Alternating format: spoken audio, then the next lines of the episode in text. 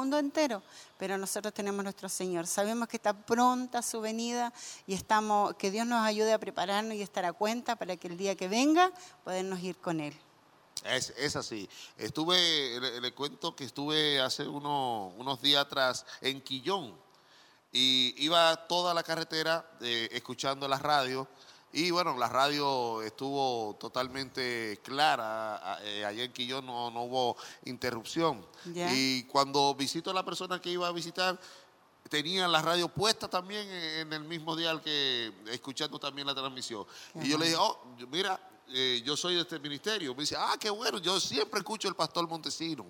Entonces, esas son cosas que a uno, eh, eh, uno dice, Dios mío, pero realmente lo que tú estás haciendo Es grande. es grande, es grande, porque eh, no es solamente para nosotros esta, esta plataforma, estas transmisiones, no es solamente para el ministerio, sino que sabemos que está llegando día a día, va llegando más y más y más a hermanos que también necesitan de la palabra. Y esto está comenzando, hermano es, Kelvin. Sabemos que es. va a ser mucho más de lo que Dios eh, va a hacer, que muchos corazones serán movidos y que por sobre todas las cosas también nuestras familias que aún no conocen del Señor llegarán a las plantas porque eh, hay una necesidad de Dios y, y a veces podemos tener todo lo material, pero solamente ese vacío que hay en nuestro corazón lo llena el Señor.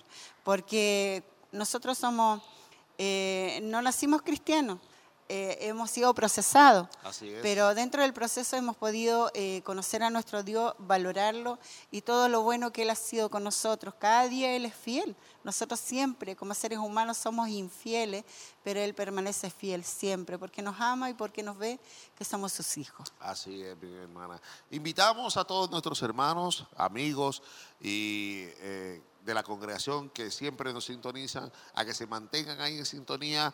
Estamos hoy en nuestro primer domingo de Así culto es. del año. Es el primer culto domingo de este año. Así que vamos a gozarnos con el Señor. Como siempre, nuestro obispo tendrá eh, eh, esa gran responsabilidad de traernos ese pasto fresco a través de, su, de la palabra de Dios y en los labios de, de nuestro querido obispo. Así que estamos solamente a, a segundos, a segundos de iniciar este servicio. Así que estemos ahí atentos y mantengámonos ahí esperando eh, eh, lo que Dios va a traer. Así es, queremos que se prepare ahí, que tenga su corazón dispuesto para poder juntos alabar al Señor y poder levantar nuestras manos y adorarle con todo nuestro corazón, porque es una oportunidad nueva que Dios nos ha dado en este día. Bueno, desde ya le hacemos esta invitación y queremos que nos acompañe ya al comienzo de este culto con las primeras alabanzas. Vamos al templo. Jesús, vamos ante su presencia para darte gracias, Señor, por este tiempo que nos permites poder estar acá. Sin duda, Señor, tú has tenido misericordia, has tenido favor de nuestras vidas, Señor. Hoy te pedimos, amado Dios, que tu presencia, que tu Espíritu Santo que está en este lugar, pueda bendecirnos, fortalecernos, animarnos y tratar con nuestras vidas, Señor. Te damos gracias porque tú eres fiel, porque tu mano poderosa, Señor, ha estado presente en medio nuestro. Ayúdanos, Señor, para poder elevar un cántico, para poder, Señor, estar cerca de ti en este día. Perdona nuestros pecados, nuestras maldades, nuestras ofensas, Señor. Que tu sangre preciosa nos lave, nos limpie y nos purifique para poder levantar manos santas hacia tu presencia en esta mañana. Y hoy te pedimos, Señor, que tu espíritu, tu gracia esté con cada uno de nosotros. En el nombre de Jesús. Gracias por lo que harás hoy, Señor. Gracias por lo que realizarás, por lo que provocarás en esta mañana.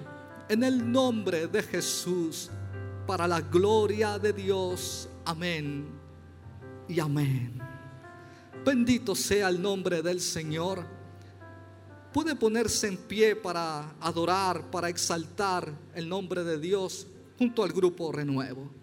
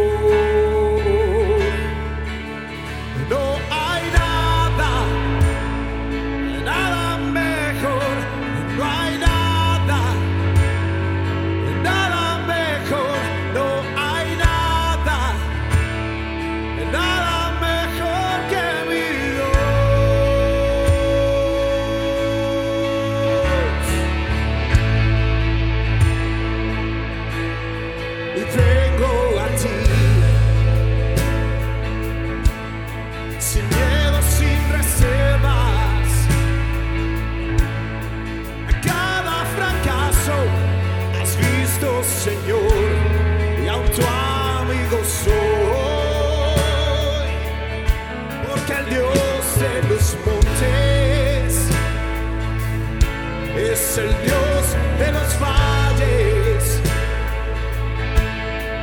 No hay lugar que me pueda alejar de tu gracia y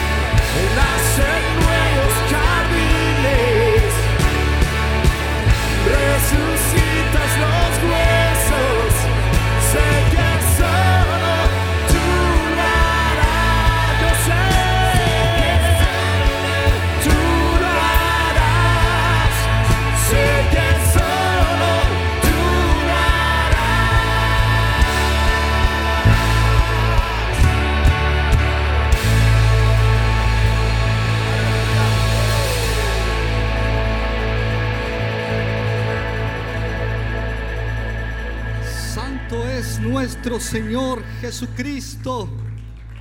Él es digno de alabanza y de exaltación. Bendito Dios. Puede tomar su asiento. Dios le bendiga grandemente. Queremos nosotros saludar en esta mañana a quienes se nos unen a través de radioemisoras Emaús. Sean ustedes bienvenidos y bienvenidas a nuestro culto de celebración. También saludar a quienes están a través de las plataformas de Facebook, a través de Televida. Sean bienvenidos. Amén. Santo es el Señor. Quisiera compartir con ustedes el libro de Salmos, capítulo 34, versículo 1 en adelante. Dice la palabra del Señor, bendeciré a Jehová en todo tiempo. Su alabanza estará de continuo en mi boca. En Jehová se gloriará mi alma. Lo oirán los mansos y se alegrarán. Engrandeced a Jehová conmigo y exaltemos aún a su nombre. Busqué a Jehová y él me oyó y me libró de todos mis temores. Los que miraron a él fueron alumbrados y su rostro no fueron avergonzados. Este pobre clamó y le oyó Jehová y lo libró de todas sus angustias.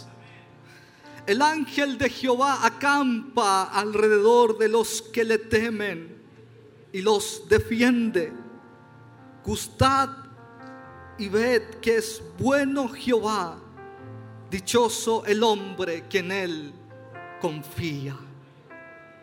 Bendito sea el nombre del Señor. Es una invitación a adorar al Señor, a exaltar su nombre. Aunque vivamos tiempos difíciles, Dios está con nosotros. Por eso debemos buscarle, porque Él puede librarnos en este tiempo de cualquier situación que podamos estar pasando o viviendo. Vamos a orar a Dios, vamos a buscar de su presencia. Él puede oírte en esta mañana. Él puede escucharte. Dios está aquí. Su presencia está en medio nuestro. Amado Dios, vamos ante su presencia, Señor, para darte gracias. Porque tú eres quien nos libra de la aflicción. Tú eres quien nos restaura y nos anima, amado Dios. No sé la condición que cada uno de tus hijos y tus hijas han ha llegado a este lugar. Pero sabemos, Señor, que en este lugar es donde podemos recibir fuerzas, donde podemos recibir tu dirección, donde podemos ser bendecidos por ti. Padre, te damos gracias. Te damos gracias, Señor, porque tú has sido bueno. Hemos podido ver tu misericordia, tu favor, tu presencia en medio nuestro. Y si hoy estamos aquí en esta mañana es porque tú así lo has querido, Señor. Es porque tú, Señor, nos has dado la fuerza para estar aquí. Oh Dios, te necesitamos. Necesitamos, Señor, de ti. Necesitamos elevar un clamor, un cántico con nuestros labios a tu presencia. Señor, glorifícate hoy. Glorifícate en nuestras vidas. Trata con nosotros en una forma especial. Fortalécenos, amado Dios, como solo tú sabes hacerlo, como tú sabes guiarnos. En el nombre de Jesús, Espíritu Santo de Dios fluye. Y que tu presencia hoy, Señor, nos conforte. Gracias por este tiempo, gracias por este momento. Gracias porque estamos aquí, Señor. Porque este año que comienza estamos en este lugar. Y no hay mejor lugar que estar en tu casa. Y en esta mañana, Señor, recibir de tu bendición y de tu presencia. En el nombre de Jesús, para la gloria de Dios. Gracias por todo lo que harás. Y porque estás en nuestras vidas y en nuestros corazones. En el nombre de Jesús. Amén. Y amén, Señor. Bendito sea el Señor. Póngase de pie para seguir adorando a nuestro Dios.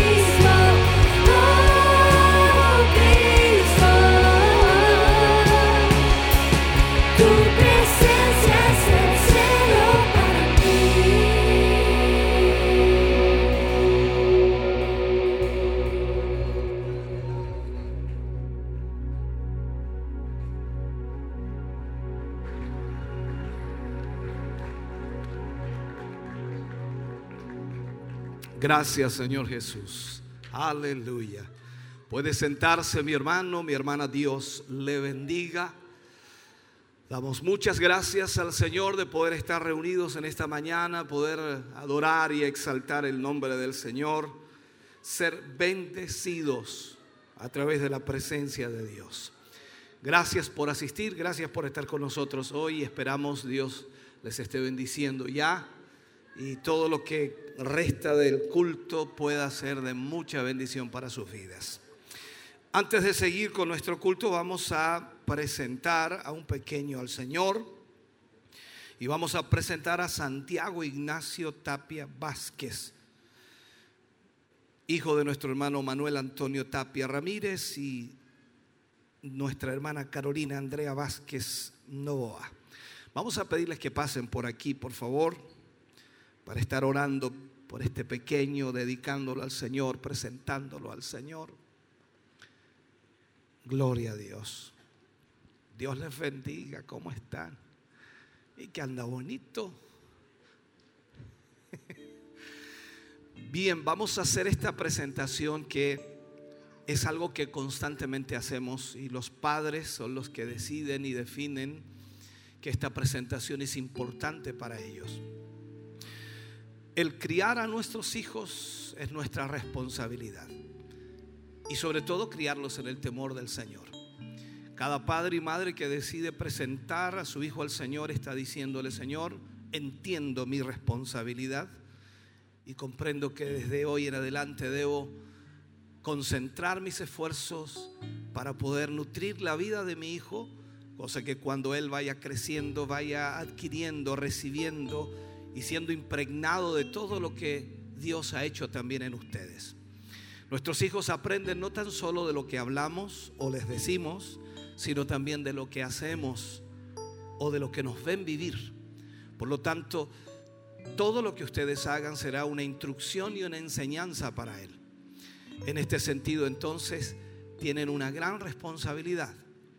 Se dice que entre los dos y los cinco años, algunos dicen hasta los siete, pero creo que entre los dos y los cinco años los niños absorben como una verdadera esponja que retiene el agua. Por lo tanto, esos son los años en que más necesitan la instrucción de los padres. Los años avanzan y si Dios se tarda en venir, Él crecerá, llegará a una edad de adolescente y posiblemente de joven o posiblemente de adulto. Y en ese sentido, todo lo que ustedes hayan instruido desde niño, Él utilizará para tomar decisiones y determinaciones en su vida. Por lo tanto, cuando ustedes presentan a su hijo al Señor, de esta manera toman esa responsabilidad.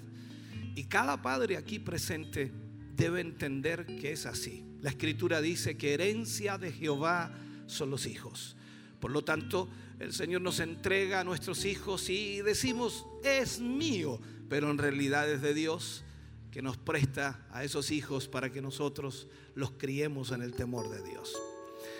Cuando vemos en la Biblia encontramos varios pasajes que nos ayudan a entender esta presentación. El más relevante y más importante está en la vida de nuestro Señor Jesús, que a los pocos días de nacido, dice la Escritura, fue traído al templo y dedicado al Señor. Por lo tanto, nosotros hacemos esto porque la palabra lo enseña y Jesús, nuestro gran ejemplo, lo hizo también.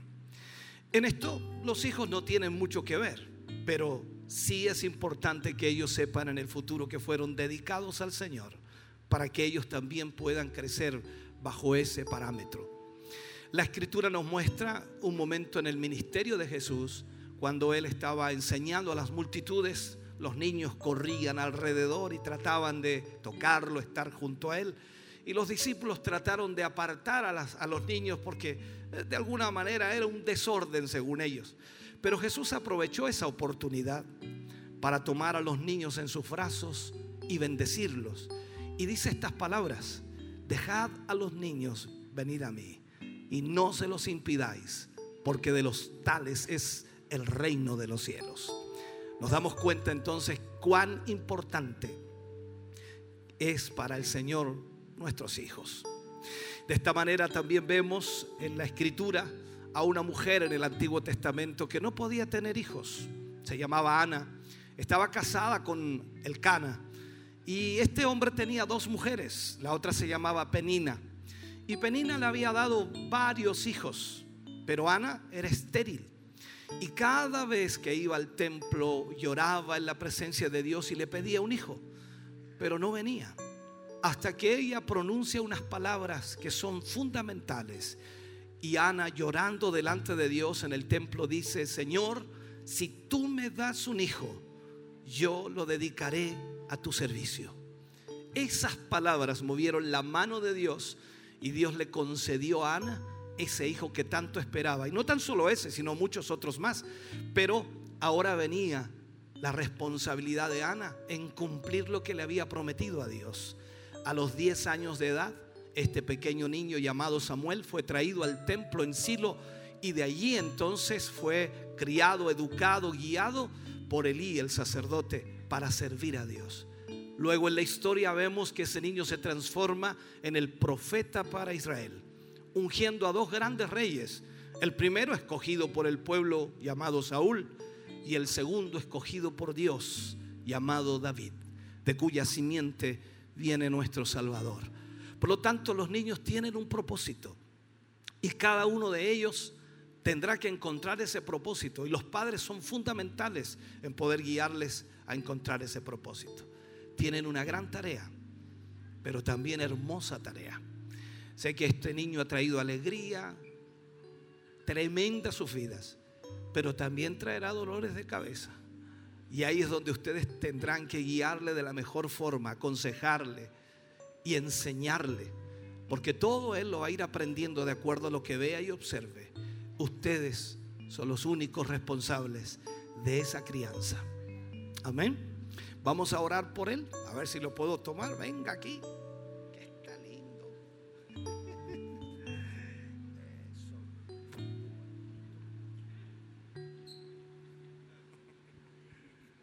Vamos a orar. Póngase de pie la iglesia, por favor. Amado Dios, en esta hora, Señor, vamos ante tu presencia. Hacemos lo que tu palabra nos enseña. Nuestro Señor Jesús tomaba a los niños en sus brazos y los bendecía. Hoy bendecimos a este pequeño. Te pedimos y te rogamos que tú lo cuides, lo protejas y que así también pongas en los padres sabiduría y también inteligencia para poder guiar la vida de este pequeño Señor en sus primeros pasos y también en la vida que viene a futuro. Señor, tu mano sea sobre él y te pedimos, Señor, que tú lo para tu gloria. Sea tu bendición sobre la vida de este pequeño desde hoy en adelante. En el nombre de Jesús, amén y amén.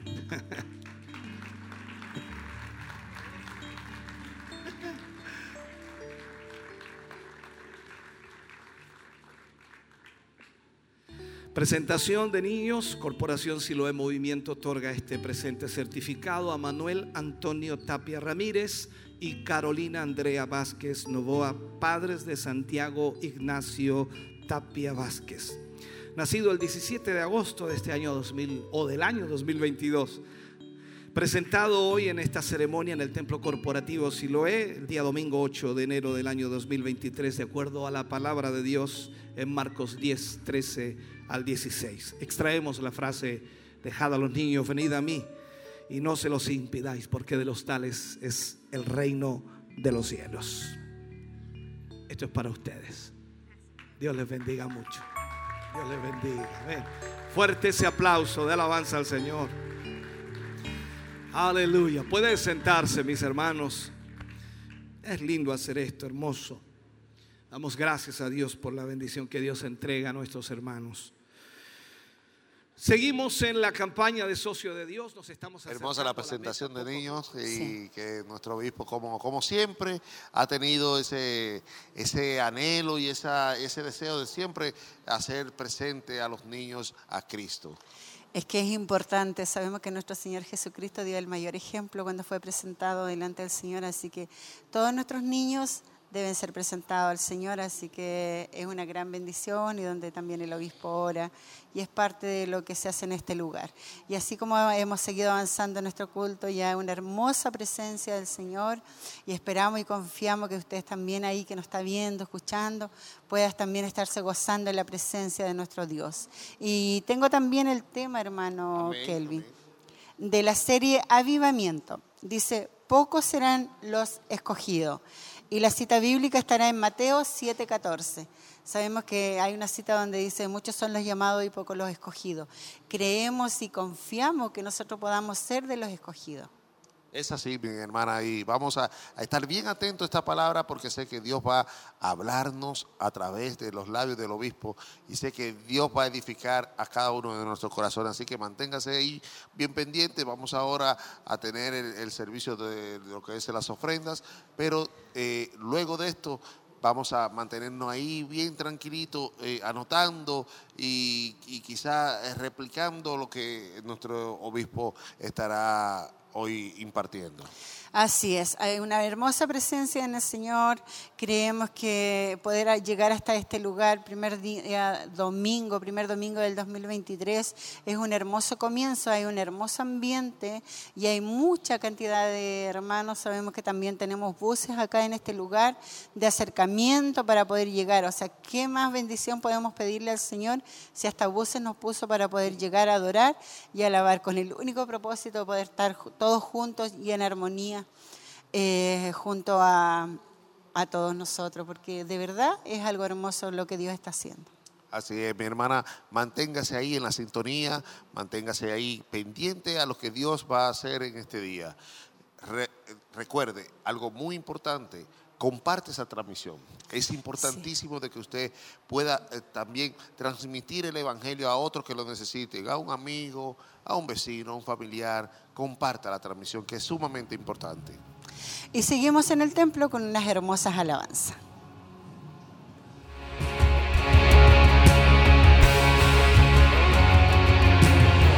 Cuando yo veo batallas, tú ves la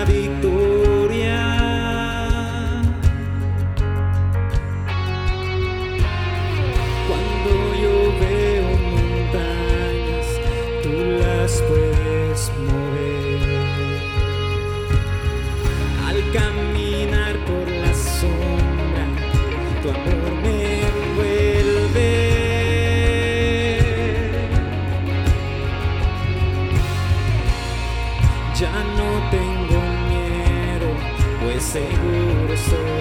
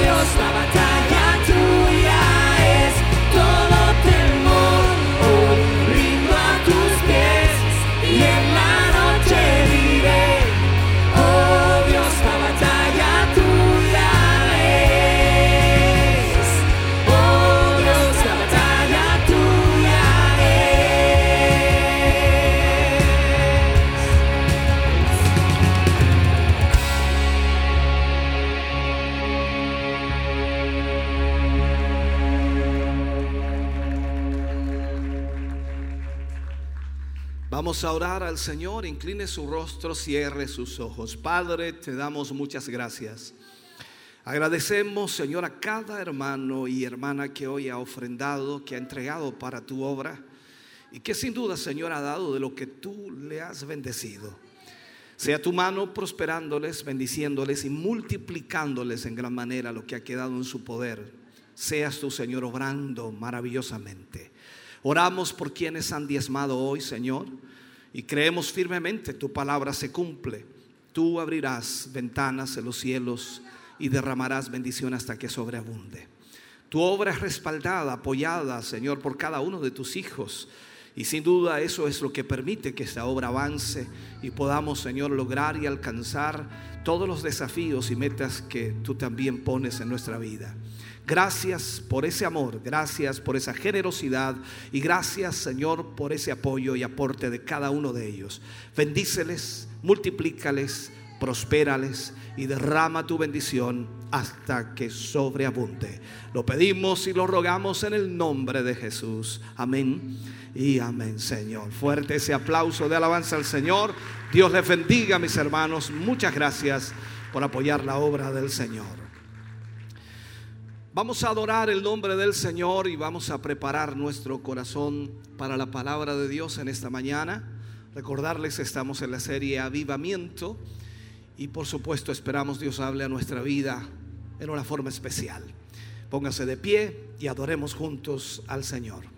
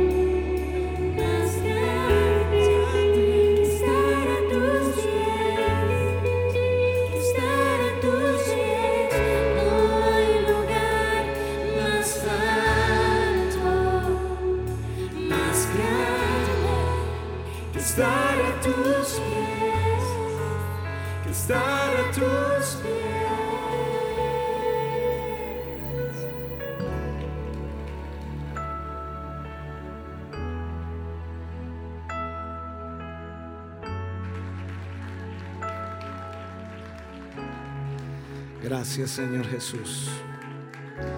Aleluya. Bendito Dios. Vamos a ir a la palabra de Dios en esta mañana. Y vamos a ir al libro de Mateo.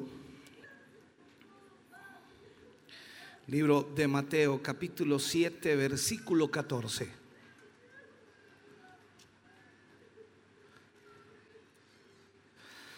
Mateo capítulo 7, versículo 14.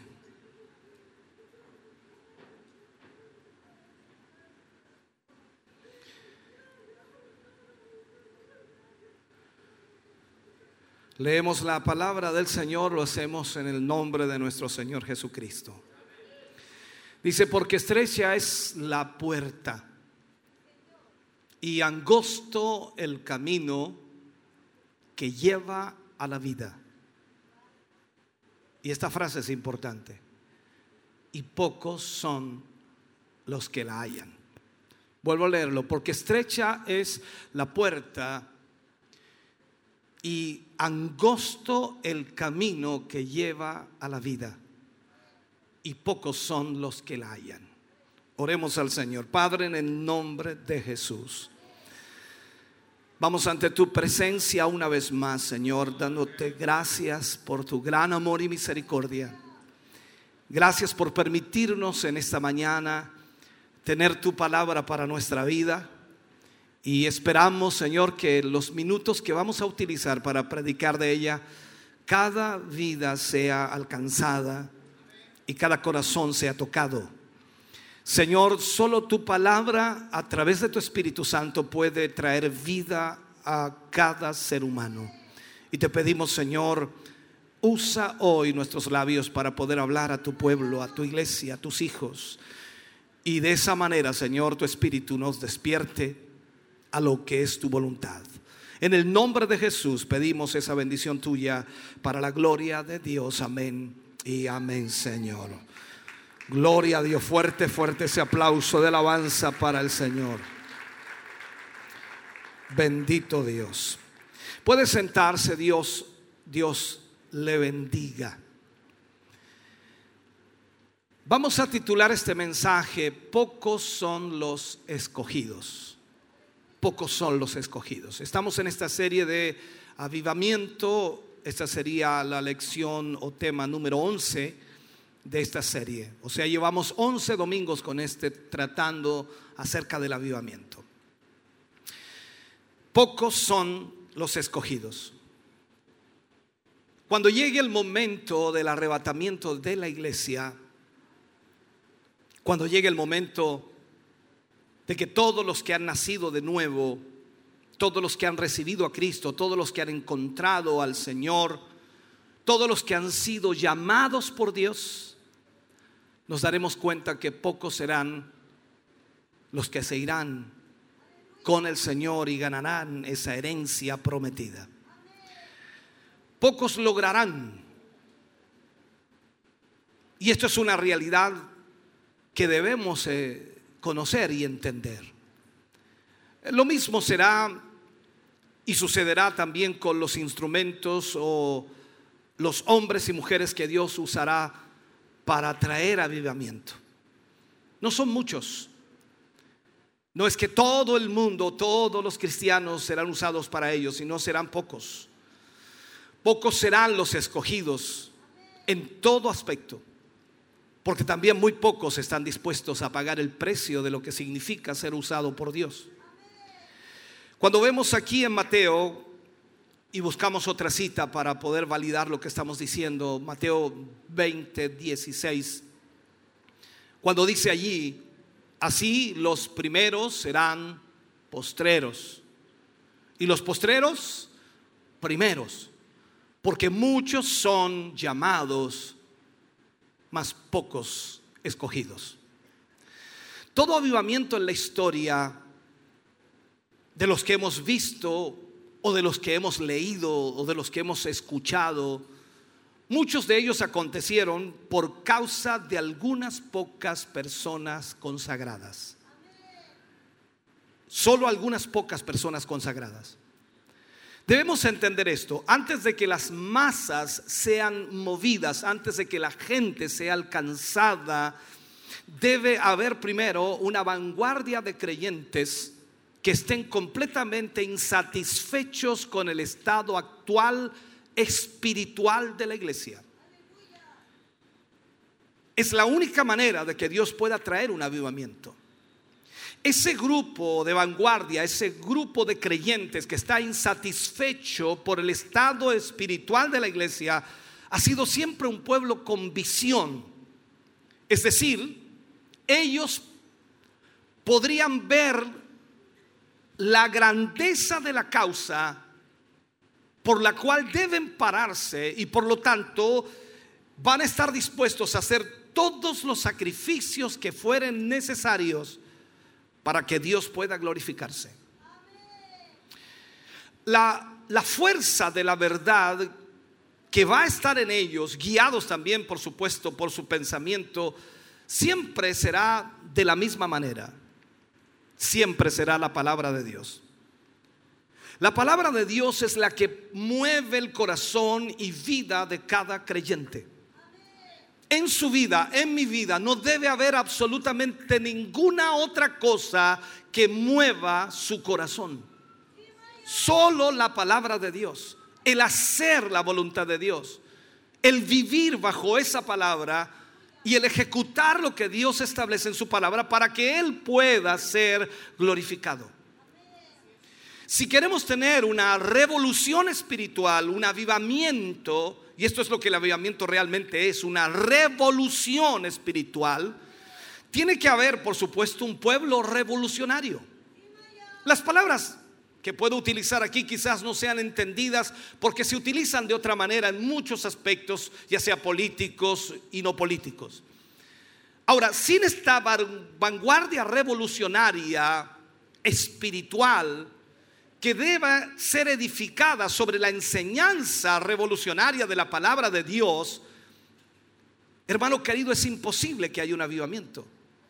Es imposible guiar a las tristes, y lo digo así, tristes multitudes de los miembros ordinarios de las iglesias a entrar en una acción contra el enemigo. Es imposible sin esa revolución del espíritu. Fue, y puedo decirlo así, fue a esos soldados espirituales que se refería el Espíritu Santo cuando habla allí en Hebreos 1.7. Dice, el que hace a sus ministros llamas de fuego. Es el Espíritu Santo el que lleva el despertar espiritual de cada creyente o en cada creyente para hacer la voluntad de Dios. Esas personas incendiarias pasan en medio de todo lo que está apagado. Pasan en medio de todo el mundo muerto que está a su alrededor.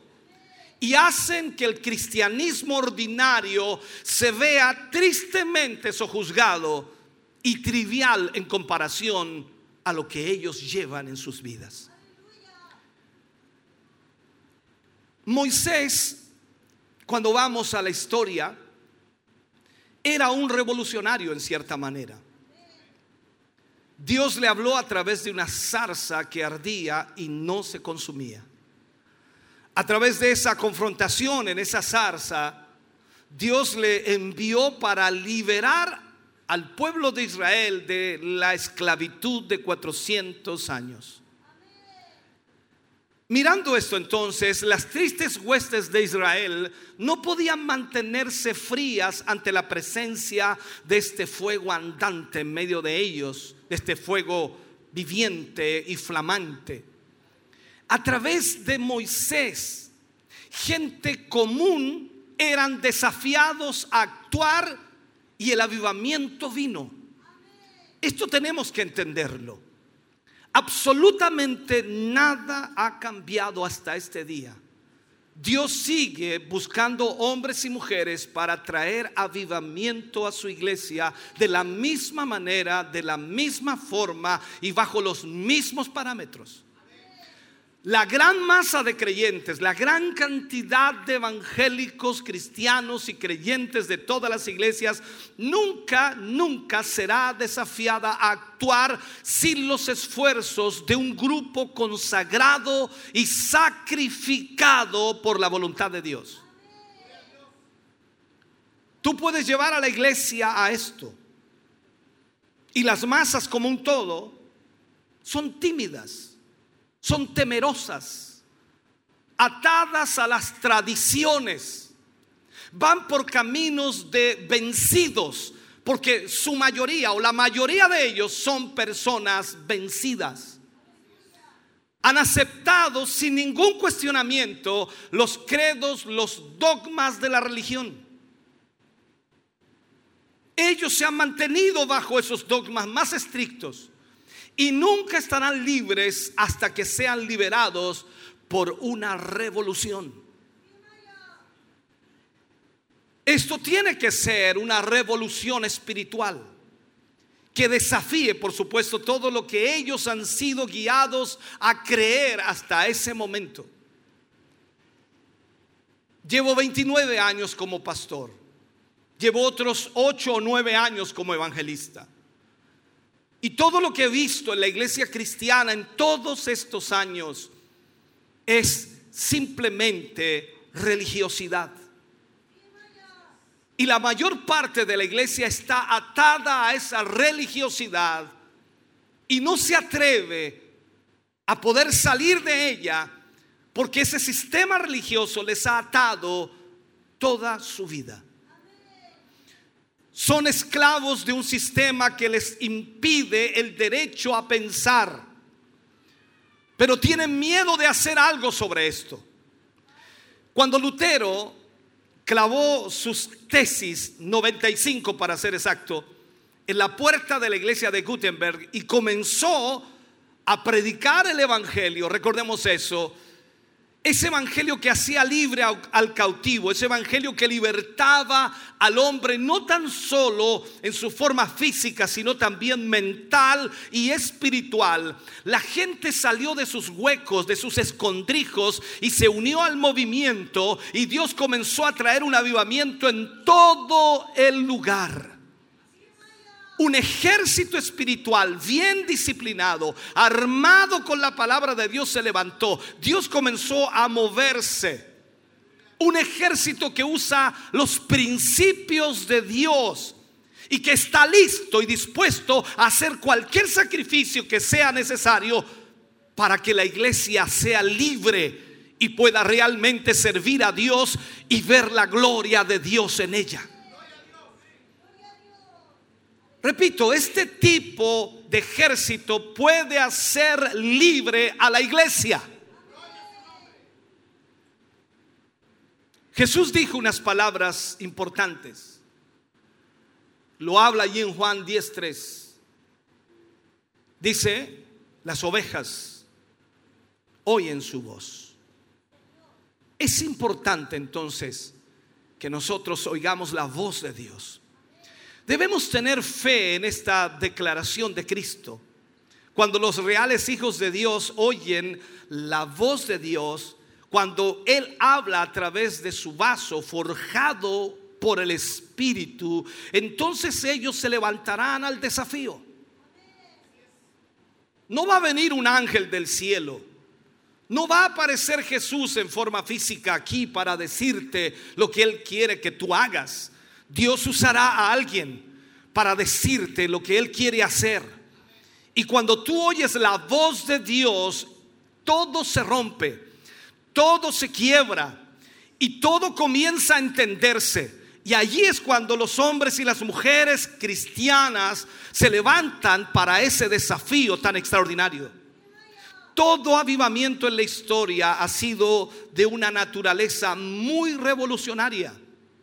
Siempre, siempre ha desafiado el sistema y también la demanda de un cambio. Esa es la realidad. Hoy las iglesias viven bajo parámetros religiosos los cuales no pueden ser movidos aunque no aparecen en la escritura. Aunque la Biblia no dice absolutamente nada de ello. Me he topado con sistemas religiosos los cuales podemos hablar todo el día de ellos. Increíblemente uno dice, eso es absurdo, pero la gente lo cree. Sillas puestas al lado de un altar para que Jesús se siente paños ungidos porque debe ser así. Lugares en los cuales debe orarse 20 veces antes de subir. Situaciones como esas que parecen simples pero que retienen, frenan, estancan el mover de Dios. Dios es espíritu. Él no necesita una silla, Él necesita tu corazón. Él necesita habitar en tu vida. Y toda la religiosidad que vemos hoy, no tengo el tiempo para tratar esas cosas, pero quiero que solamente lo entiendas de esa manera. El mensaje de cada avivamiento se ha considerado totalmente radical, extremo, por todas las religiones ortodoxas de su tiempo. Todas esas religiones que estaban montadas en una cantidad de normas y reglas no es algo nuevo. Recordemos que Jesús también cuando aparece en escena, Él habla acerca de eso y les dice que este pueblo de labios me honra, más su corazón está lejos de mí, poniendo como mandamientos doctrinas de hombres. Eso no es nuevo. Hasta el día de hoy sigue repitiéndose. El avivamiento que viene ahora no será diferente va a producir la ira, el odio de los religiosos. Van a hablar en contra tuya, van a levantarse en contra tuya porque estás socavando, estás destruyendo su religiosidad. Pero el Espíritu Santo de Dios soplará en tu vida de tal manera que te despertará, que te hará entender lo que Dios quiere hacer. Y cuando tú oigas la voz de Dios, no habrá límites en lo que Dios hará.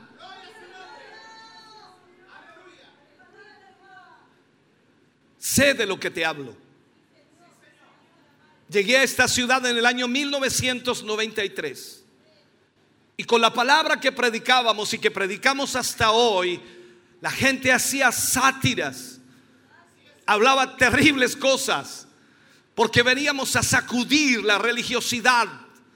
Y lógicamente Dios despertó el corazón de muchos hombres y mujeres. Muchos de esos hombres y mujeres aún están aquí desde ese año 1993. Sé de lo que te hablo. La misma palabra, avivamiento, habla de cambio de la naturaleza más radical. Avivamiento. O sea, es el revivir lo que está muerto. Eso es avivamiento. Revivir lo que está muerto. Esto es como volver a tu primer amor, es como mirar hacia atrás en el tiempo y decir cómo eras cuando recién conociste al Señor. ¿Qué es lo que vibraba en tu corazón? ¿Qué es lo que te movía? ¿Qué es lo que te llevaba a adorar y exaltar a Dios? Por lo tanto, eso es lo que el Espíritu Santo quiere hacer en tu vida, revivir aquello que ha muerto en ti para que Dios pueda glorificarse a través de tu vida es levantar a los muertos. Y lógicamente hacer esto demanda más que tener solo una buena conducta y coros bien ordenados. Demanda aún más que sermones muy bien organizados. Demanda una demostración del reino de Dios, hermano querido, y solo los violentos lo arrebatan. Miremos hacia atrás en la historia bíblica. Encontramos a un hombre llamado Elías, por allá por el libro de Primera de Reyes 18:24. Y se encuentra con una religiosidad que había sido impuesta por Jezabel. Y todo el pueblo de Israel estaba adorando a Baal. Y todo el pueblo de Israel estaba adorando a Jehová. Una mixtura, una mezcla. Y no había forma de sacarlos de allí, pero aparece Elías. Y Elías dice, el Dios que respondiere por medio de fuego, ese sea Dios. Aquí no se trata de convencer a la gente, se trata de demostrar lo que Dios puede hacer. Esas son las palabras de uno de los más grandes profetas de la historia del cristianismo o de la religión, como quieras llamarlo. Él despertó a aquellos que habían escuchado las suaves palabras de los falsos profetas y de los falsos líderes que habían hecho que la gente abandonara al Dios de sus padres. Ese tono vibrante, ese tono sin temor de perder su vida, el reto que él hizo al rey y a los religiosos muertos de su tiempo con esas palabras. Él retó totalmente a esa generación. Esas palabras fueron habladas al Israel que se había apartado de Dios.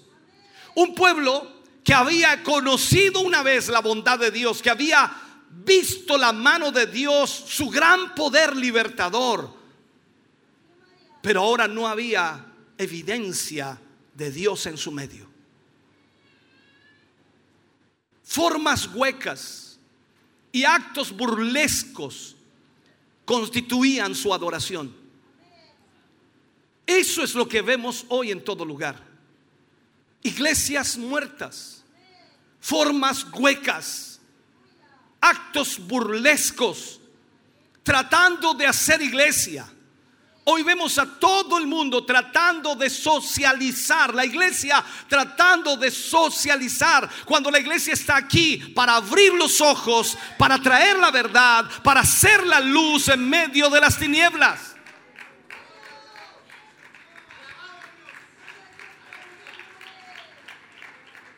Debemos ver esto. El tiempo llegó cuando el silencio por parte del profeta sería pecado. Y su mensaje, el mensaje de Elías, forzó el asunto. Dios se convirtió en el horizonte de todo. Todo ese pueblo tuvo que tomar decisiones. O seguir a Baal o seguir a Jehová. ¿Qué pasó allí? Lo vemos. La nación renació cuando este desafío terminó. En el libro de Mateo capítulo 3 versículo 2 dice, arrepentíos porque el reino de los cielos se ha acercado. Con estas palabras, el extraño predicador del desierto llamado Juan el Bautista aparece realizando la obra de Dios, preparando el camino para el Señor. Salió vestido de piel de camello y así Juan desafió el sistema religioso que estaba operando en ese momento con el mensaje del arrepentimiento. Arrepentíos, porque el reino de los cielos se ha acercado. Sabes, tú dices esos, eh, eh, esas palabras en una iglesia y la gente queda pensando en los mundanos de afuera, en la gente inconversa. Pero ese mensaje también es para nosotros. Recuerda quién le entregó ese mensaje Juan. Se lo entregó a Israel, a un pueblo que conocía a Dios. Por lo tanto, hoy puedo decir que fácilmente podemos predicar ese mensaje desde el púlpito. No necesitamos decir que allá afuera está el pecado, está entre nosotros mismos. Y nosotros debemos decirle a la iglesia, arrepentíos, porque el reino de los cielos se ha acercado. Entendamos esto. La religiosidad de ese tiempo es la misma religiosidad de este tiempo. El mensaje de arrepentimiento de Juan es el mismo mensaje y debe ser el mismo mensaje de ese tiempo. Él era un verdadero revolucionario espiritual. Estaba dispuesto a poner su vida en la línea de peligro por causa de lo que Dios le había llamado a hacer. Él estaba comprometido no tan solo con el mensaje, sino estaba comprometido con aquel que le había enviado a llevar el mensaje. Estaba dispuesto a sacrificar el presente por el futuro.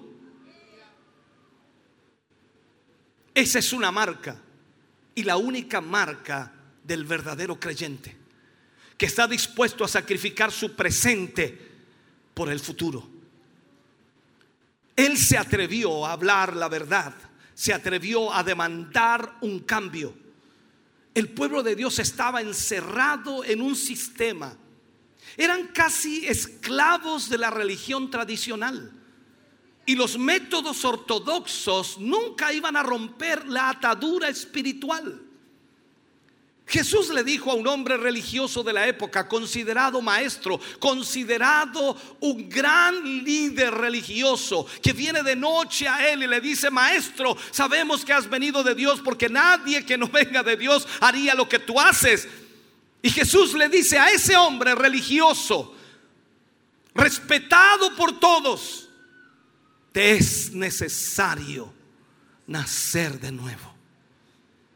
Esto es lo que estamos viendo en este tiempo. Tú puedes ser muy respetado en tu iglesia, en tu ámbito religioso, pero quizás nunca has nacido de nuevo. Allí Juan, en las orillas del Jordán, predicaba el Evangelio, predicaba el arrepentimiento.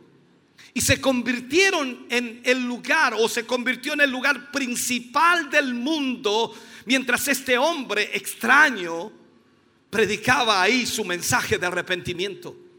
Todos iban allí, absolutamente todos, hasta los religiosos de la época iban a ver qué estaba sucediendo allí.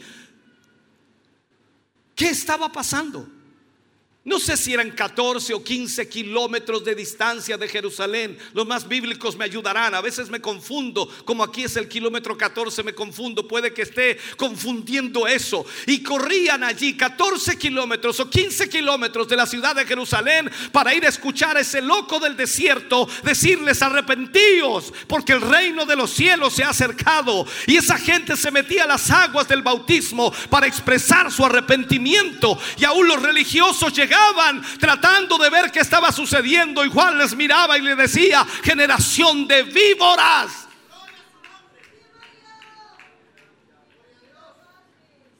Ese predicador del desierto le dijo a ese rey, no es lícito tener la esposa de tu hermano. Al soldado le dijo que tratara a cada hombre de forma justa y que se contente con su paga. Al cobrador de impuestos le dijo que no cobre más de lo que es lícito.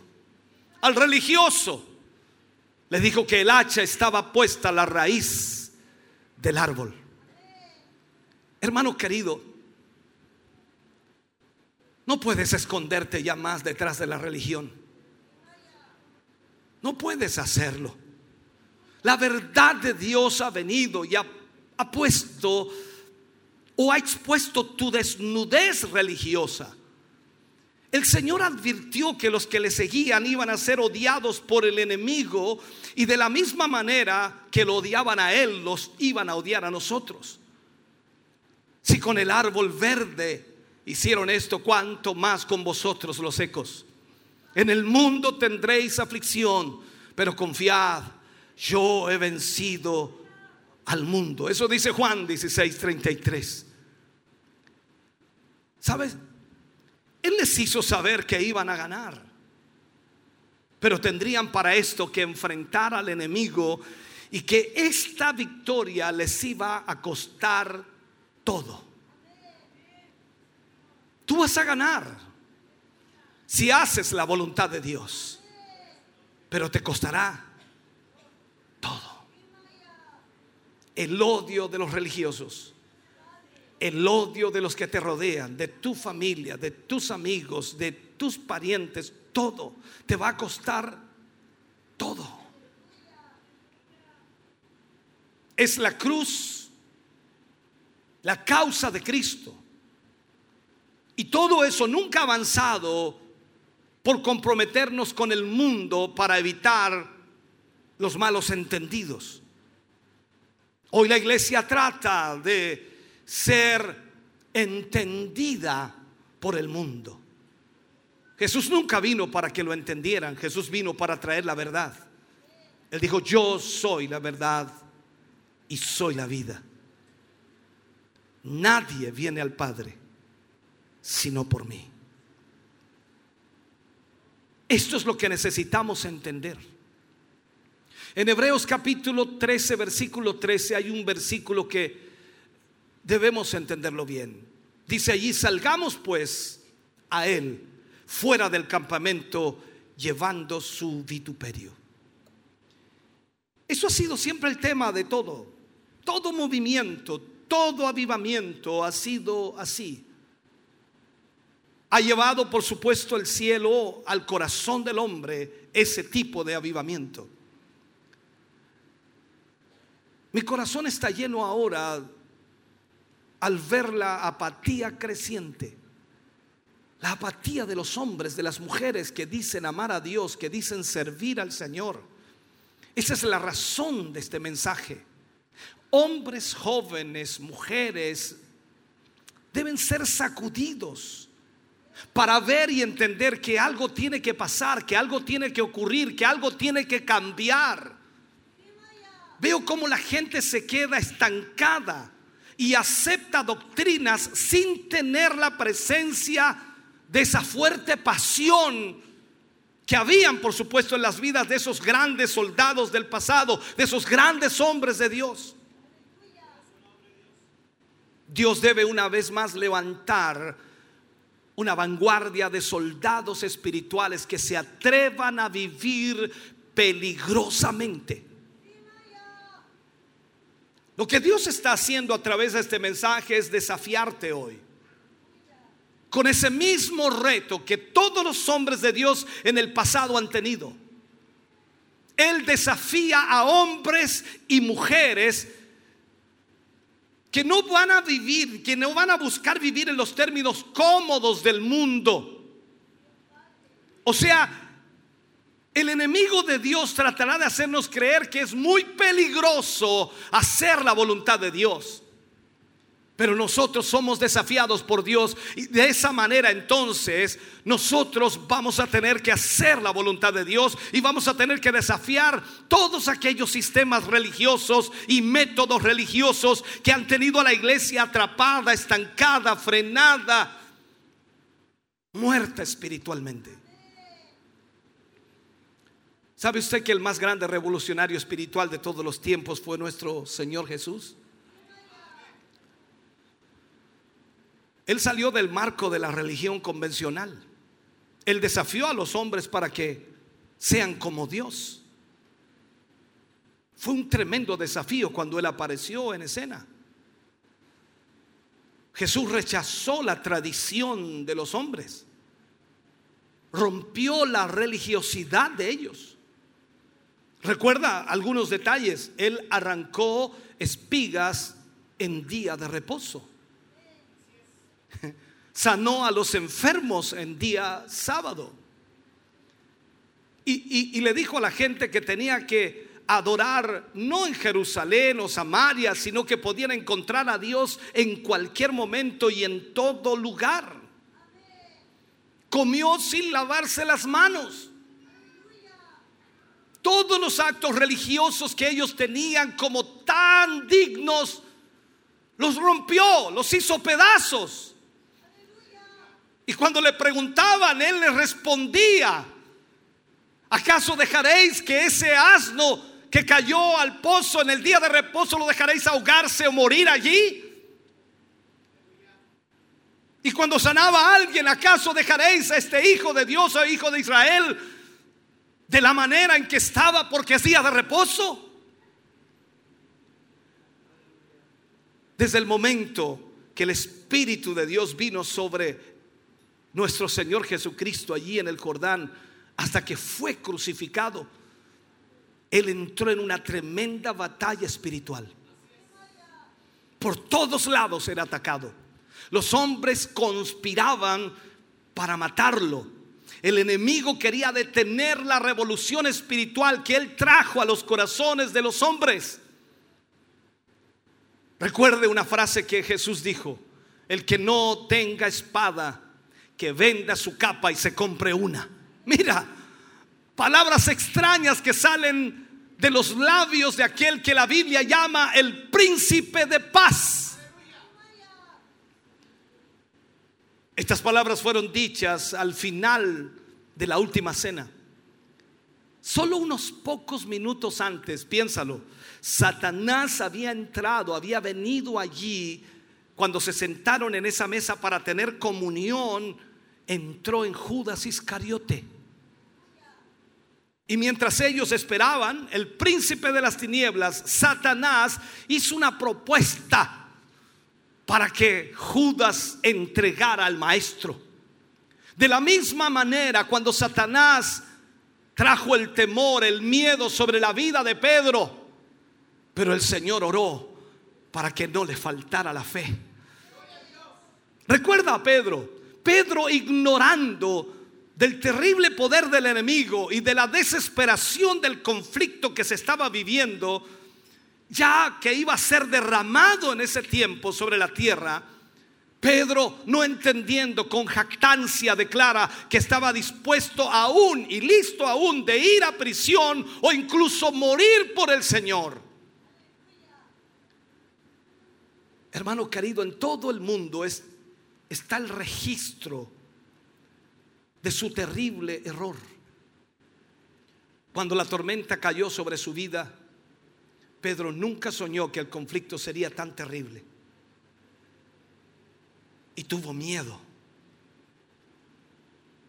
Cristo iba a ser crucificado la mañana siguiente.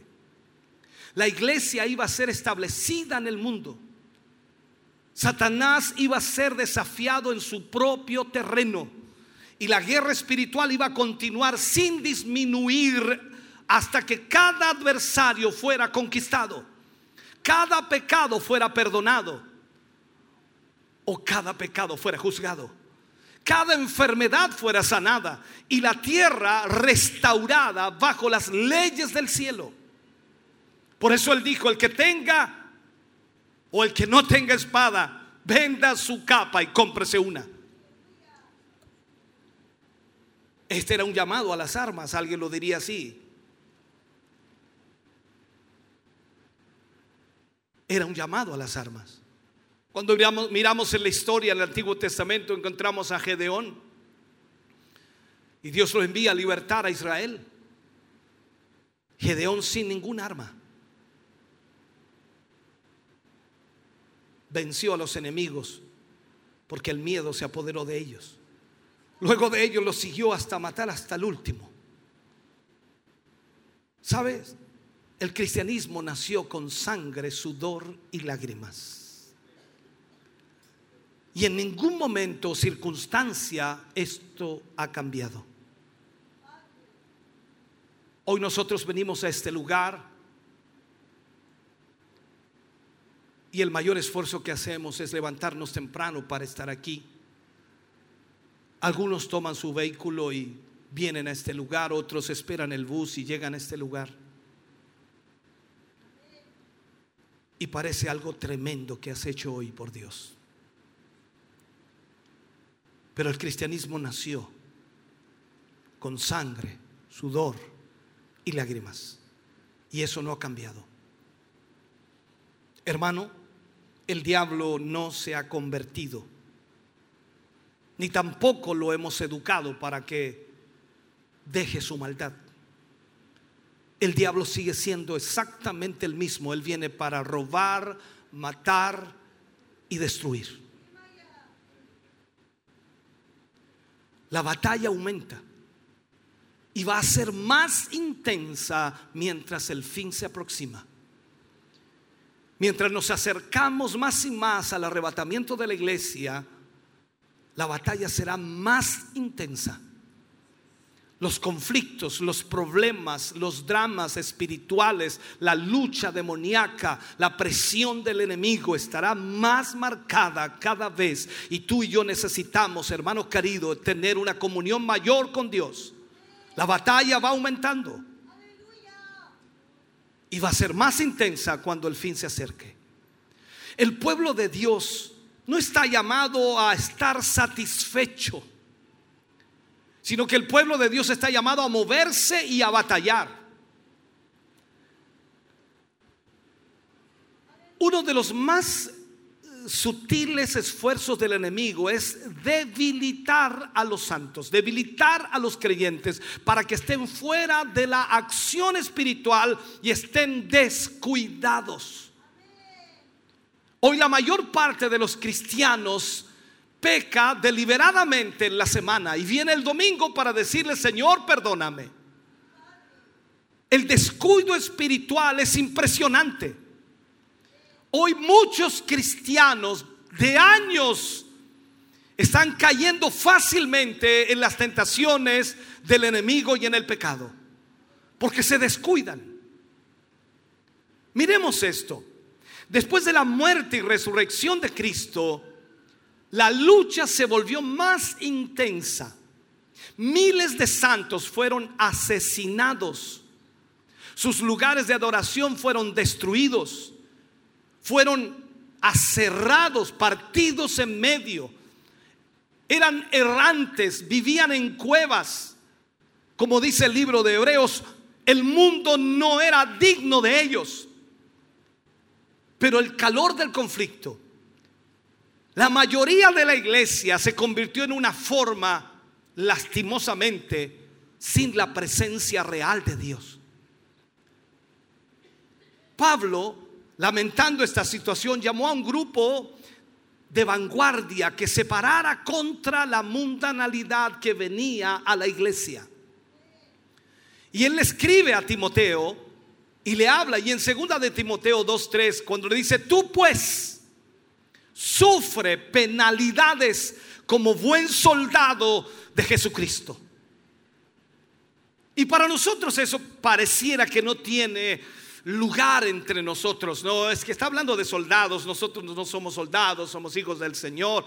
Está hablando de lo espiritual, la lucha, la presión, la guerra que tenemos. Estamos en una guerra espiritual. Satanás el diablo está tratando de robar, matar y destruir a todo ser humano sobre esta tierra. Y más aún a ti que dices ser cristiano y que dices tener la luz y que dices tener el mensaje de Dios, Satanás te destruirá porque con ello tu familia no conocerá a Cristo, con ello tus amigos no conocerán a Cristo, con ello los que te rodean nunca conocerán a Cristo. Por lo tanto es vital e importante para Satanás destruirte a ti. Lo que Pablo le estaba diciendo a Timoteo, párate hijo, resiste al enemigo, pelea la buena batalla de la fe, haz retroceder al enemigo, predica la palabra a tiempo y fuera de tiempo.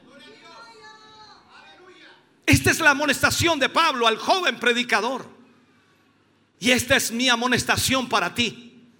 Predica la palabra, resiste Resiste al enemigo, pelea la buena batalla de la fe. Hermano querido, una vez más,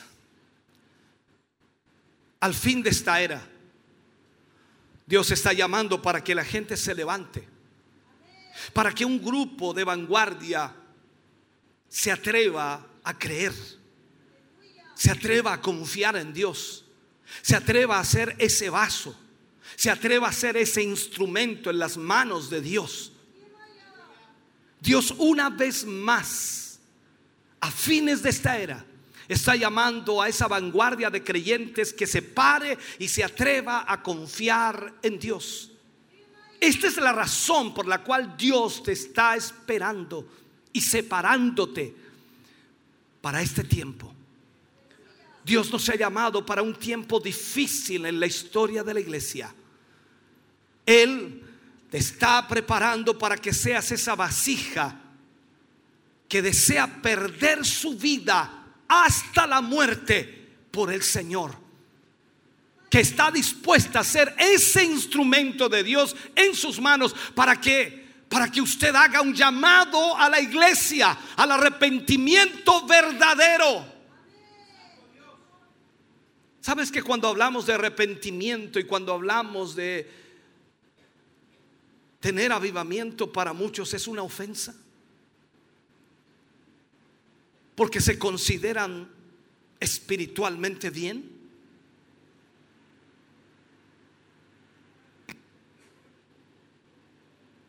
Jesús le dijo a la mujer samaritana, llegará el día mujer, porque ella discutió con él.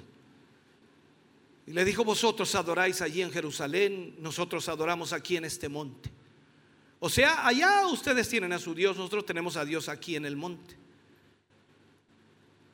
Y Jesús le dice, llegará el tiempo, mujer, que ni en este monte, ni en Jerusalén se adorará al Padre, sino que el Padre buscará adoradores que le adoren en espíritu y en verdad. ¿Sabes lo que pasa?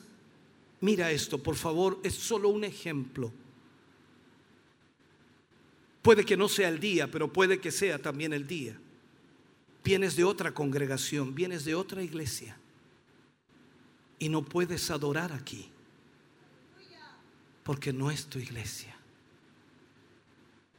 Estás diciendo que Dios no está aquí para ti, que Dios está allá. Te descoloca porque no entiendes que Dios es espíritu. Donde quiera que tú estés, Él está allí.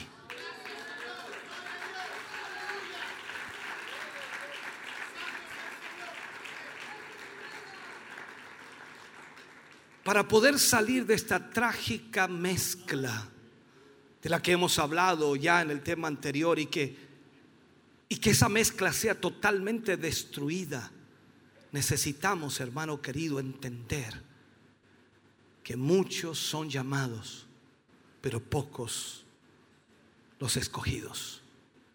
Déjame cerrar con este mensaje. Todo hombre y mujer nacido de Dios es llamado por Dios. Y creo que si tú has nacido de Dios, entonces has sido llamado por Dios. Pero de los muchos, solo pocos son escogidos.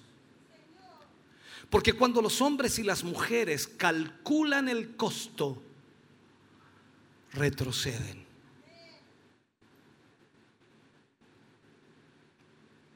Esto es lo práctico. El simple hecho de decirte, hermano, queremos que nos ayudes en esta área de la obra. No, no tengo tiempo. Calculaste el tiempo. Hermano, ¿nos puedes colaborar económicamente? Ahora no tengo. Cal- calculaste el costo, tu dinero. Hermano, ¿podrías acompañar al hermano a tal templo? Llegó muy tarde, calculaste el costo. Todo está en esa medida. Calculamos el costo y retrocedemos.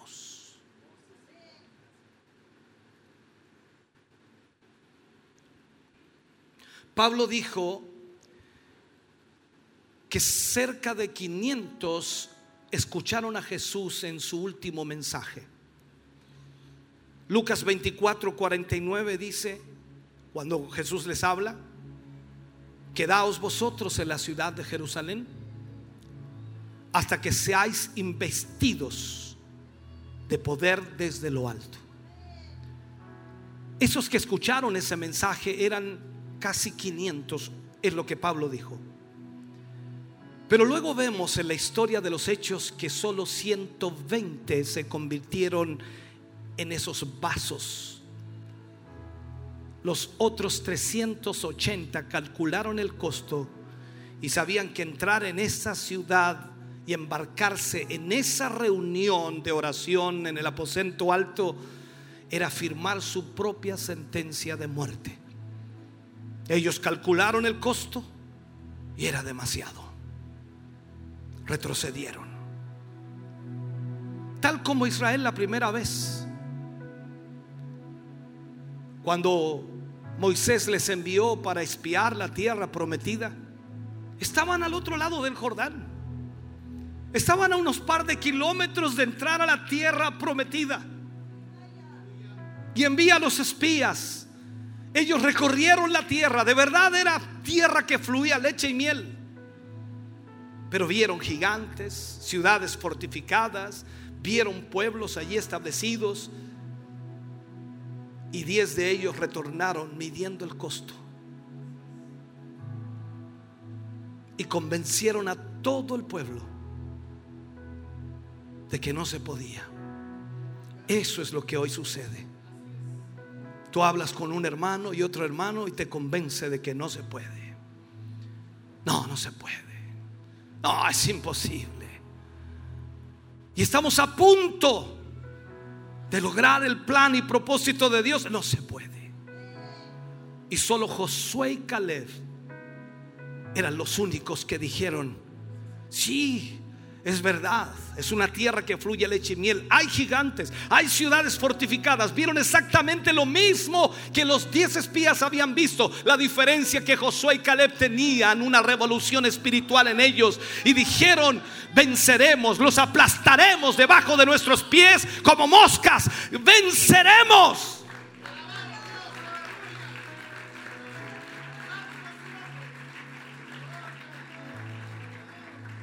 Pero la mayoría, la mayoría, retrocedieron y vagaron 40 años en el desierto. Y la historia cuenta que los únicos que quedaron vivos de esos 600 mil que salieron de Egipto fueron solo dos, Josué y Caleb. Y cuando tú vas a la historia y una vez que ya conquistaron la tierra de Canaán, llega Caleb donde Josué y le dice, Dios me prometió tal parte de la tierra y aún no ha sido conquistada. Y Caleb le dice, tengo la misma fuerza que tenía cuando salí de Egipto. Y era un viejo de 85 años. Y tú con 60 te sientes arruinado. Tengo la misma fuerza.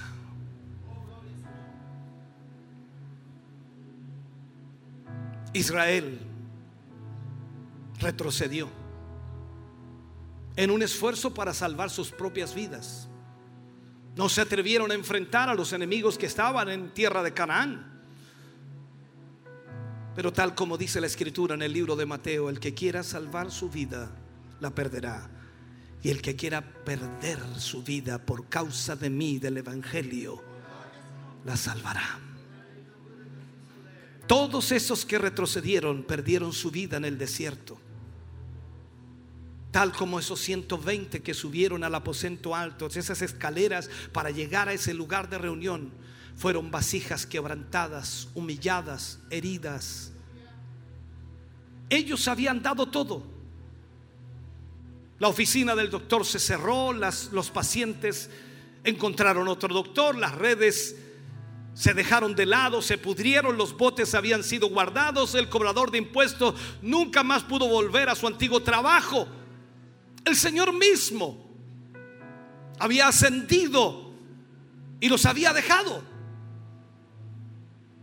Esa gente que lo crucificó esperaba en las calles para hacer lo mismo con ellos.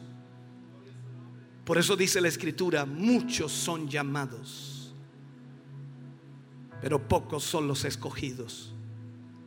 El primer Pentecostés vino a esos vasos quebrantados y tratados y solo va a volver sobre ese mismo tipo de vaso. Por más que tú le des cuerda a esa vitrola vieja tratando de crear un avivamiento, no habrá mientras tú no decidas ser ese vaso quebrantado y entregar toda tu vida al Señor.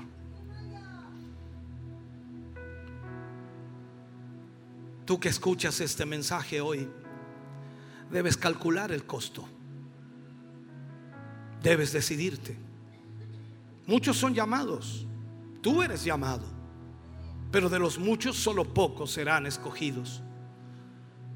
Nosotros mismos somos los que determinamos esto y cuando calculamos el costo de lo que va a ser ese vaso utilizado por Dios, entonces comenzamos a retroceder.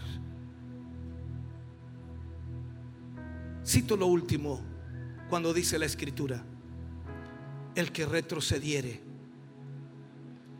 no agradará a mi alma. Iglesia, estamos en un tiempo crucial en donde ser religioso es lo más fácil del mundo. Congregarse de vez en cuando en una congregación y hacer ciertas cosas para ayudar o apoyar es lo más fácil del mundo. Hoy los recursos están por todas, por todas partes. La gente tiene recursos, tiene comodidad, tiene movilidad, puede hacerlo fácilmente. Y pareciera que eso es suficiente. Pero Dios nos llama a entregarlo todo nuestra vida, nuestro esfuerzo, nuestro sacrificio. Porque aunque son muchos los llamados, serán pocos los escogidos para este gran avivamiento final. Dios quiere usarte, pero eres tú quien decide. Y termino este mensaje con este ejemplo vital con este llamado al altar a los que quieran ser escogidos. Y nos vamos a dar cuenta que serán pocos. Este es el llamado más difícil para tu vida. Porque en esta hora tendrás que saber decidir qué vas a hacer y cómo lo vas a hacer. Póngase de pie, por favor.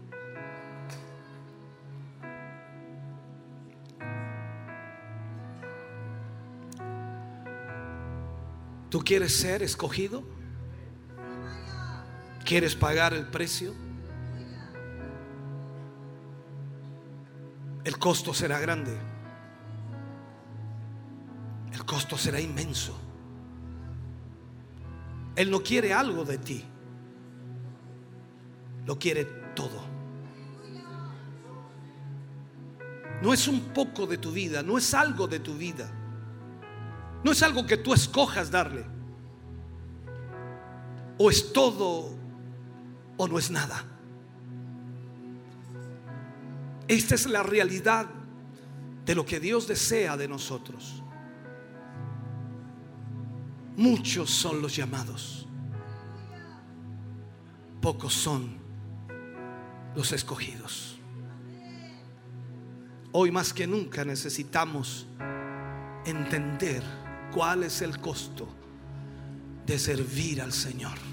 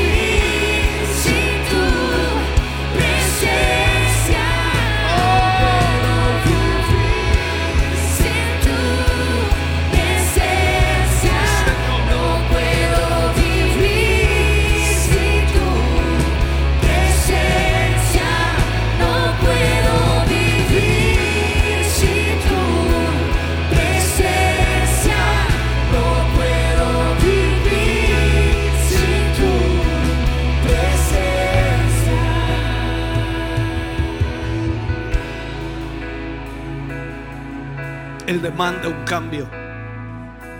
Él demanda una transformación. Y muchas veces no es algo que tú y yo podamos hacer. Pero Él solo desea que tomemos la decisión de entregar nuestra vida en sus manos para Él hacer lo que sea necesario para llevarnos al nivel y a la posición de un instrumento de Dios para Él.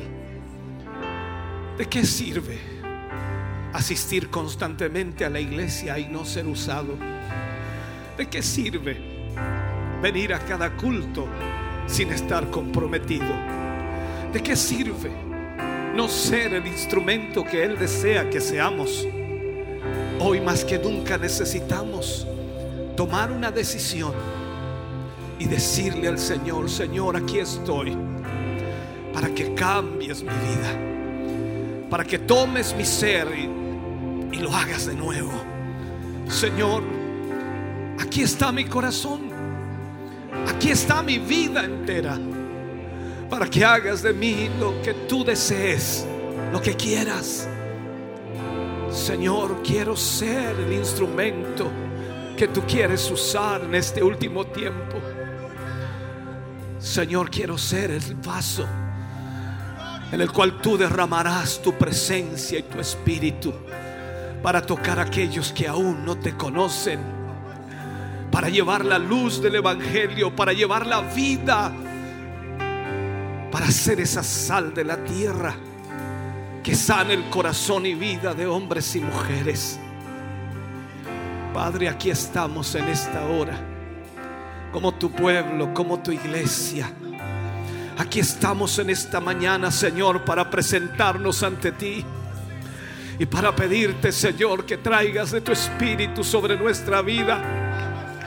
Que quebrantes y doblegues el espíritu humano. Que quebrantes y doblegues nuestros pensamientos.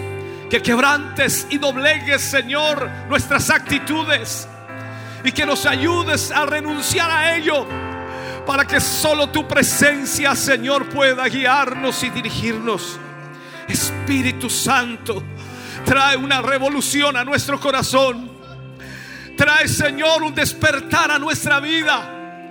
Trae, Dios mío, aleluya, el revivir una vez más. Oh Señor, que en esta mañana podamos decir, Señor, como el salmista David, Señor, Señor, no quites de mí tu Santo Espíritu. Oh Señor, vuélveme el gozo de la salvación. Trae tu presencia sobre esta iglesia. Trae tu Espíritu Santo, Señor. Que revivan en esta hora, Señor, cada corazón. Que tu Espíritu pueda levantar. Que tu Espíritu pueda, Señor, traer esa revolución espiritual para entender cuál es tu propósito, cuál es tu voluntad. Padre, gracias por tu presencia aquí. Gracias por tu Espíritu Santo. Oh, prata, preseca, proba su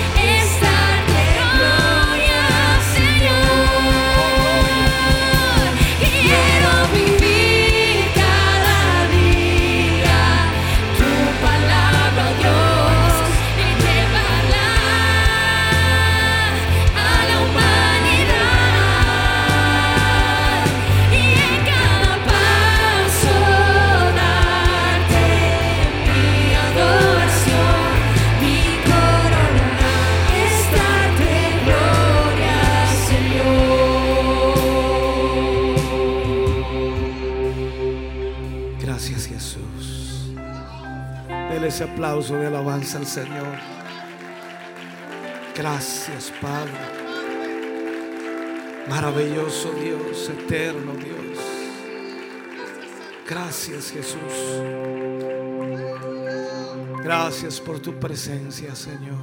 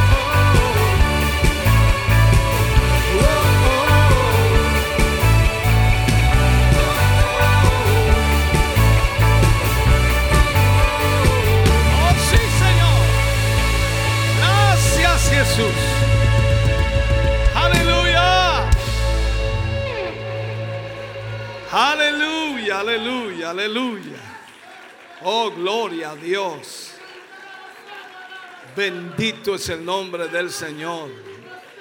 Maravilloso Dios. Eterno Dios. Aleluya. ¿Cuántos se van a ir contentos? Bendecidos. Bendito Dios. Vamos a estar orando ya para cerrar nuestro culto de hoy. Recordarles esta semana. Día martes está la escuela bíblica, miércoles está Damas de Siloé desde las 19.30. El día jueves estará con nosotros el pastor Leonel González ministrando ahí en Barros Arana. El día viernes eh, yo estoy en Minas del Prado, el pastor Leonel estará en Santa Raquel.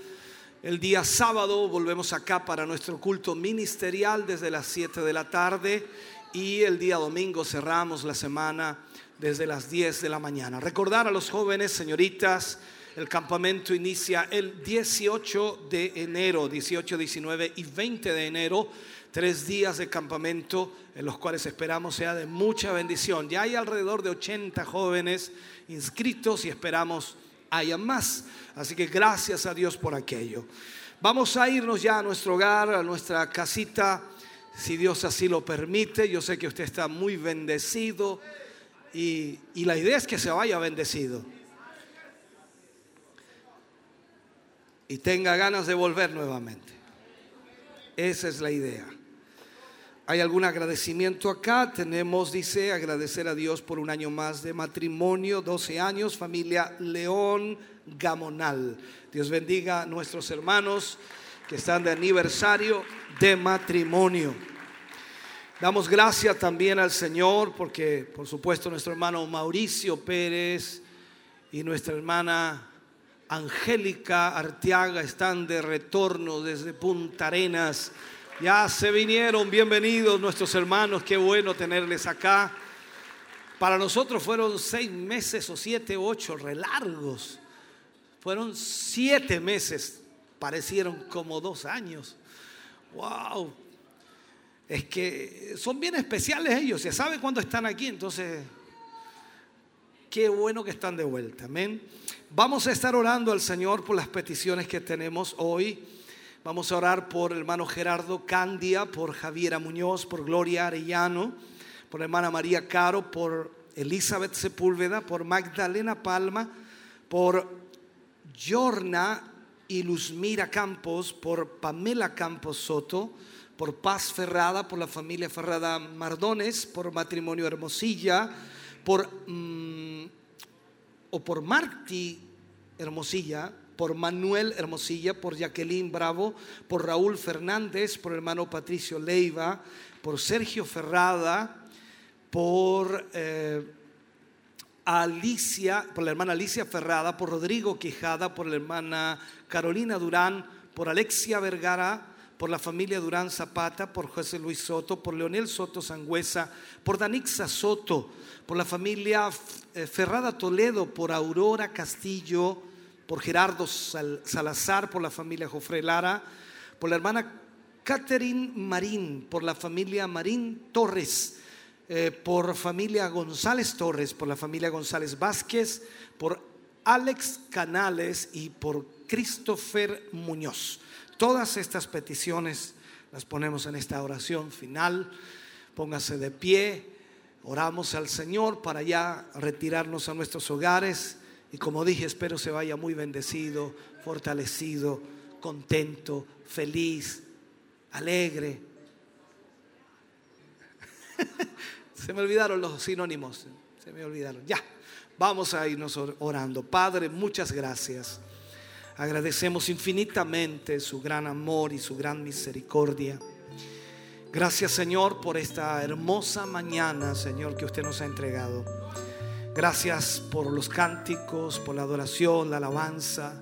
Gracias Señor por su presencia en medio nuestro.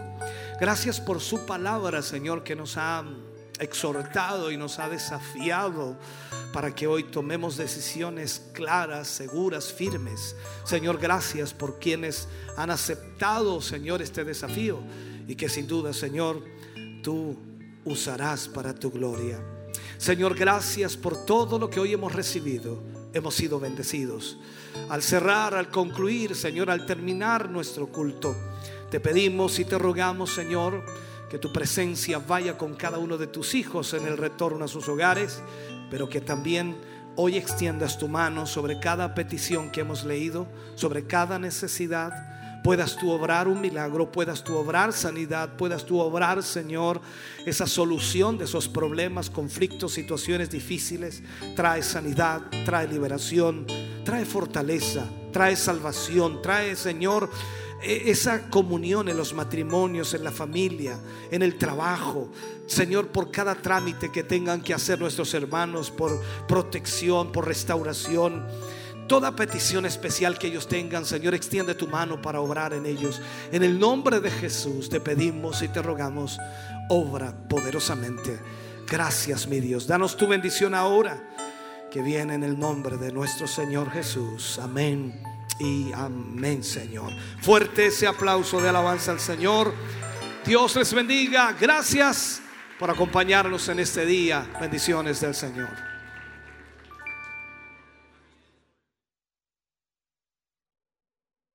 Que a nosotros nos llenó de, mucho poder, de mucha eh, eh, entusiasmo y bueno, sobre todo el Espíritu Santo se movió de una manera muy especial. Estoy acompañado de mi querido hermano Mauricio. Dios le bendiga, bienvenido nuevamente a su hogar. Dios le bendiga, hermano.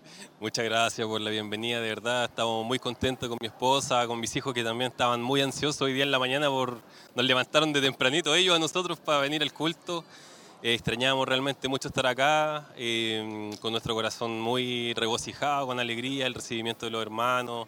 También cuando estuvimos por allá, eh, estuvieron preocupados, nos llamaban, sabíamos que, sabían, sabíamos que ellos estaban orando por nosotros. Entonces, muy contentos como retornar a casa junto a los amigos, junto a los hermanos. Amén, mi querido hermano. Eh, eh, brevemente, recordamos que nuestro hermano Mauricio y su familia eh, tuvieron que eh, irse a Punta Arena y allá, bueno, allá por cuestiones de trabajo, estuvieron por allá seis, seis meses o siete, seis. Seis. Siete meses. Siete meses. Bueno, fueron largos, dice el pastor, que parecían dos años. Y verdaderamente sí, porque ustedes son una familia que eh, nosotros eh, siempre estamos ahí viendo siempre sus niños, su esposa y todo. Cuéntenos brevemente, en esos siete meses, la palabra de Dios, eh, ¿podía usted ver los cultos? ¿Se pudo congregar? Cuéntenos qué pasaron en esos siete meses brevemente. Mire, eh, gracias a los medios de comunicación que tiene nuestro ministerio pudimos estar siempre conectados a los cultos Noches de Milagro, a los cultos, a algunas las clases que hacían los miércoles, ¿verdad? De hecho, de- a, a la distancia me gané un premio también desde de acá por los concursos que hacían los miércoles. Así que siempre conectados, gracias a Dios tampoco dejamos de congregarnos. Ya también encontramos una iglesia donde pudimos congregarnos los domingos, alabar al Señor junto a otros hermanos que son de allá de Punta Arenas. Así es que damos gracias al Señor también por estos medios de comunicación que nos permitieron estar siempre conectados con el ministerio, a pesar de la distancia. Amén, amén, mi querido hermano. Bueno, para mí realmente es un gozo tenerlo aquí, con- nuevamente con su familia. Eh, realmente para nosotros, usted es parte prácticamente, usted, la- la- si no es el dedo, es la uña, pero es parte del cuerpo ya. Amén. Así que eh, muchas gracias por estar, por, el- por la entrevista. Muchas gracias y bienvenido. Y bueno, para adelante. Eh, Todavía queda mucho, Mauricio. Amén. Gloria a Dios. Dios le bendiga mucho, hermano. Continuamos con nuestra querida hermana María Vázquez, eh, María Velázquez, que también tiene.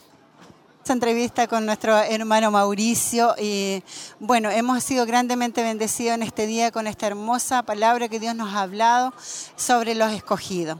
Así que yo en este momento me encuentro junto a mi hermana Ángela Artiaga. Hermana, yo quiero decirle que estoy muy contenta por tenerla acá de vuelta y que el Señor le bendiga grandemente. ¿Qué ha sido para usted estar en este culto en este día? Bueno, primero eh, saludar a todos nuestros hermanos, a la congregación, decirle que era un anhelo de nuestro corazón el poder estar en este lugar, sentirnos como en casa, nuestros hermanos en Cristo. Era un anhelo que estaba en el corazón y el Señor hoy día ya lo pudo cumplir, ¿cierto? Así que bendecida a través de la palabra, de, de todo lo que Dios tiene preparado para nosotros. Así que muy, muy contenta y feliz de estar de nuevo. Para eh, estar tan lejos, tanto tiempo sin poder estar eh, eh, congregándose en este lugar. ¿usted cómo escuchaba la palabra? Porque sabíamos que siempre nos estaba mandando saludos. Bueno, Dios nos mandó al fin del mundo unos meses, estuvimos en la ciudad de Punta Arenas, un clima extremo, por supuesto, así que fue los primeros meses un poco quizás complejo el poder adaptarnos, pero gracias al Señor que los medios de comunicación llegaban hasta ese lugar y eso era lo que nos mantenía en pie, por supuesto, eh, los cultos eh, a través de, de internet, de Facebook, de YouTube y también para mí personalmente los programas de las damas, que los programas de las damas, radial, televisivo, con cada enseñanza que era lo que nos, lo que nos hacía permanecer firmes en la palabra.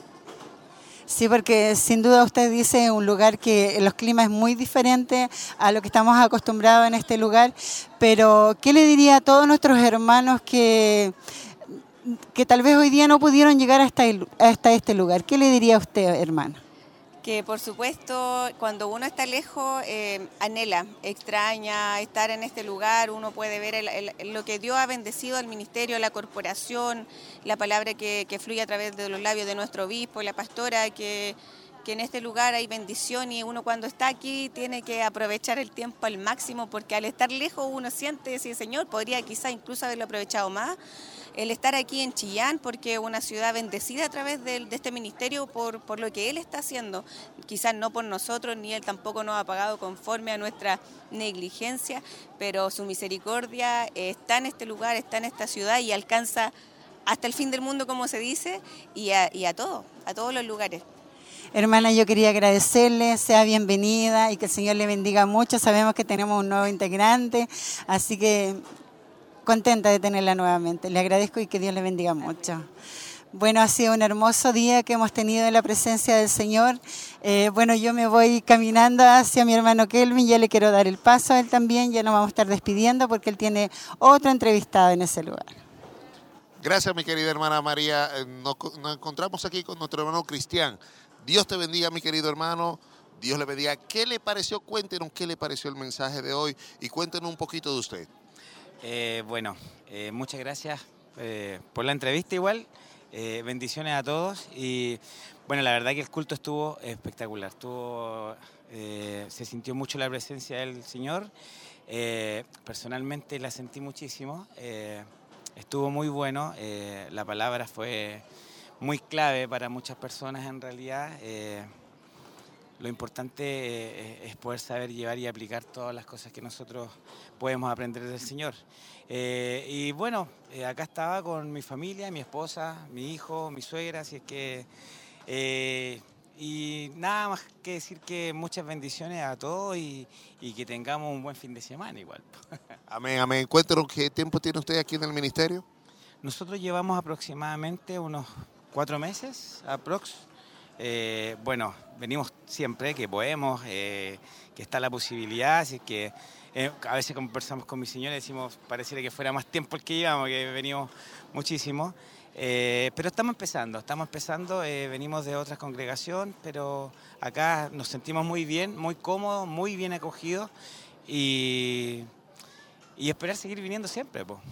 Amén, amén. Lo más importante de todo, que recuerde que ya usted es parte de nosotros, usted es nuestro hermano, su familia ya es como nuestra familia y es lo más importante. Siéntase cómodo, siéntase libre aquí en, esta congregación porque sé que usted va a crecer bastante, usted y su familia también. Amén, sí. Eso esperamos siempre. eh, tenemos muchísimas ganas y, con el corazón bien dispuesto a, a aprender y a seguir los caminos pues, que tenemos que seguir para estar con Él en un momento. Amén. Muchísimas gracias, mi querido hermano Cristian. Dios le bendiga mucho y nada, sig- siga hacia adelante porque largo camino nos resta, dice la palabra. Así que Dios le bendiga muchísimo. Despedimos a nuestro querido hermano Cristian y bueno, estamos ya junto aquí con nuestra hermana María para ya darle los toques finales a este culto maravilloso, mi querida hermana. Un culto maravilloso, Dios se ha movido, nos ha, hecho comprometernos también y estamos en la lista de los escogidos, que es lo más importante, hermano, que hasta aquí su misericordia nos ha sostenido. Recordarle a todos nuestros hermanos también los cultos del día eh, martes, que sabemos que está la escuela bíblica a las 20 horas, el día miércoles se reúnen todas las damas de Siloé a las 19.45, el día jueves sabemos que tenemos un invitado, allí nos estaba es. diciendo nuestro obispo, recordarle, así que la invitación extendida para que usted pueda llegar el jueves también a las 20 horas. Así es, mi querida hermana. Saludamos a todos nuestros hermanos que nos escribieron, que nos enviaron saludos. Lamentablemente no pudimos leerlo todos, pero muchas bendiciones a todos, muchas bendiciones a todos los que estuvieron en sintonía, a los amigos que todavía ahí siguen en sintonía. Dios les es. bendiga muchísimo. Y nada, mi querida hermana, despidámonos y despídase usted. Y Así muchas es. bendiciones a todos. Bueno, bendiciones a todos mis hermanos que nos estuvieron acompañando en este día, todos que tal vez por primera vez se reunieron junto a nosotros, tal vez por primera vez sintonizaron el canal, el 48.1, o tal vez eh, el, el YouTube, el, fa- el Facebook. Así que que sean todos bienvenidos y que no sea el primer culto, sean muchos. Así que que tengan una hermosa semana, que el Señor les bendiga grandemente.